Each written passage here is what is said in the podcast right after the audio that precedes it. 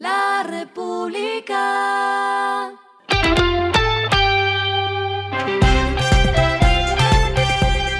Al final de la jornada, esto es lo que debes saber sobre el comportamiento de los negocios, las finanzas y la economía.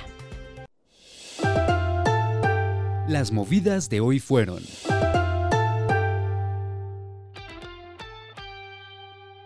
En la Asamblea Extraordinaria de Accionistas de Grupo Éxito que se realizó hoy, se aprobó una reforma a los estatutos sociales de la compañía con el fin de implementar el split de las acciones que ya se había anunciado.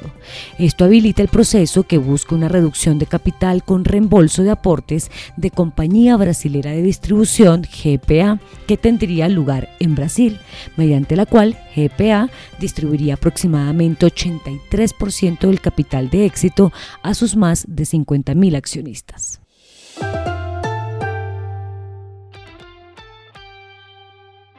La fintech colombiana Cupi anunció que quiere ser la única plataforma donde el usuario no necesita servicio de datos móviles para acceder a procesos fáciles de compra de bienes y servicios a nivel nacional, tener cupos de préstamos monetarios sin intereses ni cuotas de manejo y transferencias de dinero en tiempo real.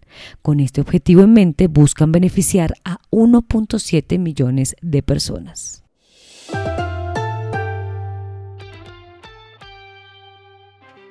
Tu Orden anunció su tercera alianza con una billetera digital. Se trata de Neki, que le da acceso a 14 millones de usuarios y que beneficiará a los restaurantes porque tendrán una comisión de un máximo de 15%. La app ya se había unido con la billetera de Movi con más de 4 millones de usuarios y con Claro Pay, que fue su primera alianza con más de un millón de usuarios.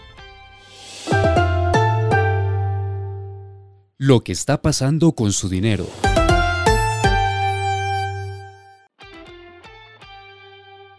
El más reciente informe de cifras del sistema de la superfinanciera con corte a julio de este año reveló que en el país hay 16,07 millones de tarjetas de crédito vigentes, es decir, 9% más que en el mismo mes del año pasado. Las entidades financieras que lideran con más plásticos vigentes son Bancolombia con 2,49 millones, Banco El Patria con 2,31 millones y Tuya con 2,29 millones.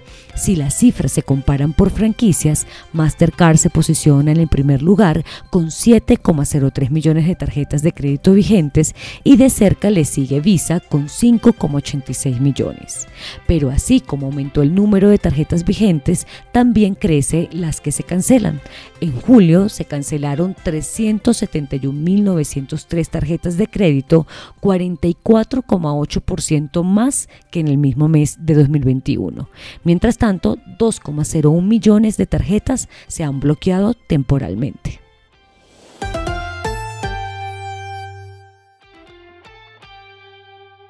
Los indicadores que debe tener en cuenta. El dólar cerró en 4.948,14 pesos, bajó 20,80 pesos. El euro cerró en 4.879,36 pesos, bajó 15,54 pesos. El petróleo se cotizó en 84,92 dólares el barril.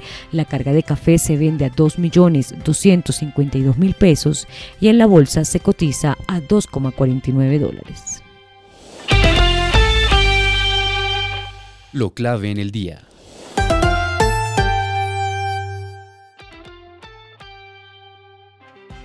Pese a que fue aprobada en primer debate, la reforma tributaria sigue teniendo varias modificaciones para lo que será la ponencia de la segunda discusión en las plenarias de Senado y Cámara de Representantes.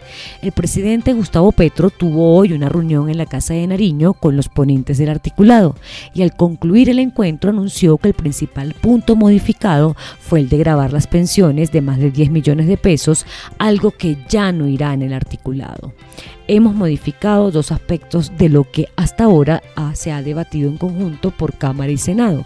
No vamos a presentar un impuesto a las pensiones, dijo Petro. El propio presidente confirmó entonces que ahora el valor, la meta de recaudo de la tributaria será cercano a 20 billones de pesos. A esta hora en el mundo.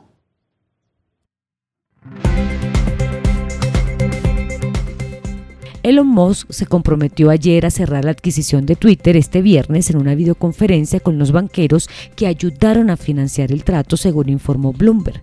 Los bancos que entregarán 13 mil millones de dólares en financiamiento de deuda terminaron de armar el acuerdo de crédito final y están en proceso de firmar la documentación, uno de los últimos pasos antes de enviar el efectivo a Musk. Y el respiro económico tiene que ver con este dato. La República.